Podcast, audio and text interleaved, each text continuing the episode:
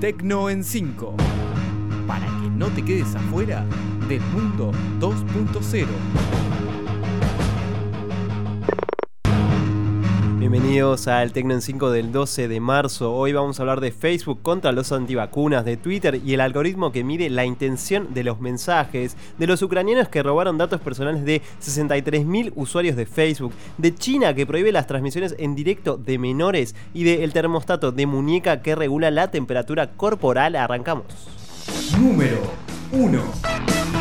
Y comenzamos hablando de Facebook y su campaña contra los antivacunas. La reciente moda de no vacunar a los más pequeños se está extendiendo cada vez más y esta peligrosa tendencia ha hecho que aparezcan epidemias de enfermedades que ya estaban erradicadas. La propagación de información falsa sobre vacunas es terriblemente perjudicial, en especial para los más chicos. Es por esto que Facebook empezó a tomar acciones contra los antivacunas. La red implementó medidas especiales para luchar contra este tipo de desinformación y entre los pasos que se llevan a cabo se encuentra el reducir la visibilidad de los grupos y páginas a favor de la moda antivacunas en el feed principal y en la búsqueda. Así también los anuncios de iniciativas antivacunas serán rechazados de la plataforma y también se eliminarán diversas opciones de target como controversias sobre vacunas. Las cuentas que violen estas políticas podrán ser eliminadas de Facebook si persisten con su actitud.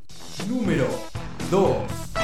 Ahora es momento de hablar de Twitter y el algoritmo que mide la intención de los mensajes. Los trolls son moneda corriente en Twitter y esto es algo que la compañía planea cambiar para lograr una red social más amable, según palabras de su director Jack Dorsey. El CEO de Twitter tiene en mente un sistema para fomentar los comportamientos amables en la plataforma. Si un usuario escribe una respuesta agresiva y obtiene miles de likes y retweets, se refuerza este comportamiento. Es algo que la compañía quiere cambiar de manera que los usuarios no se vean recompensados al hacerlo. Para acabar con los comentarios abusivos que no lleguen a violar las reglas de la empresa, Dorsey quiere implementar un sistema que mida la salud de los comentarios. Si se introduce un algoritmo que detecte y premie los buenos comportamientos, se puede condicionar a los usuarios a que repliquen estas actitudes.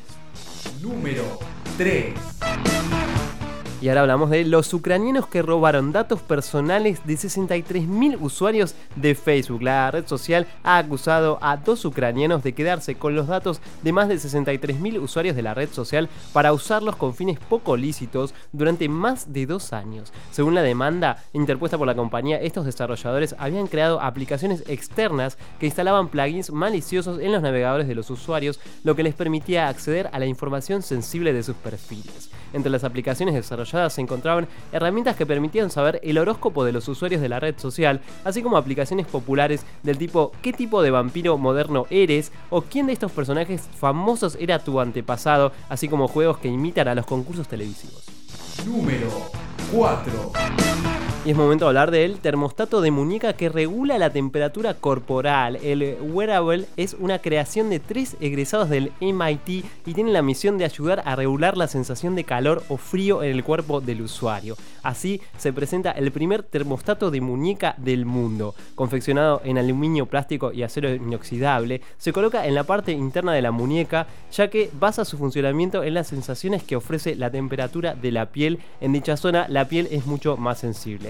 Como nuestro cerebro percibe más la temperatura de la piel y cómo impacta el exterior que la temperatura de las partes internas del cuerpo, la idea es engañar al cerebro con un dispositivo que emita calor o frío en un área de contacto directo con la piel para que así el cerebro tenga una sensación más reconfortante a pesar de la temperatura real del entorno.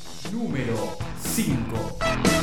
Y por último hablamos de China que prohíbe las transmisiones en directo de menores. En China las autoridades se plantean prohibir que los menores de edad puedan emplear aplicaciones para retransmitir videos en directo. La regla que de aprobarse supondría tener que tener 18 años cumplidos para poder usar aplicaciones con herramientas de streaming o sus equivalentes en el país, porque redes sociales como Facebook están prohibidas, ha sido planteada por el Partido Comunista tras haberse popularizado en las últimas semanas algunos contenidos entre menores ciertamente cuestionables. Por ejemplo, en las últimas semanas se difundieron contenidos que incitaban a los jóvenes a quedar embarazadas. Esto fue Tecno en 5, los espero la semana próxima con más novedades de tecnología y no se olviden de seguirnos en Twitter en arroba Tecno en 5 y tampoco se olviden de seguir a Alfabeta Podcast, el nuevo podcast de cultura digital que se viene con todo hasta la semana que viene. Esto fue Tecno en 5.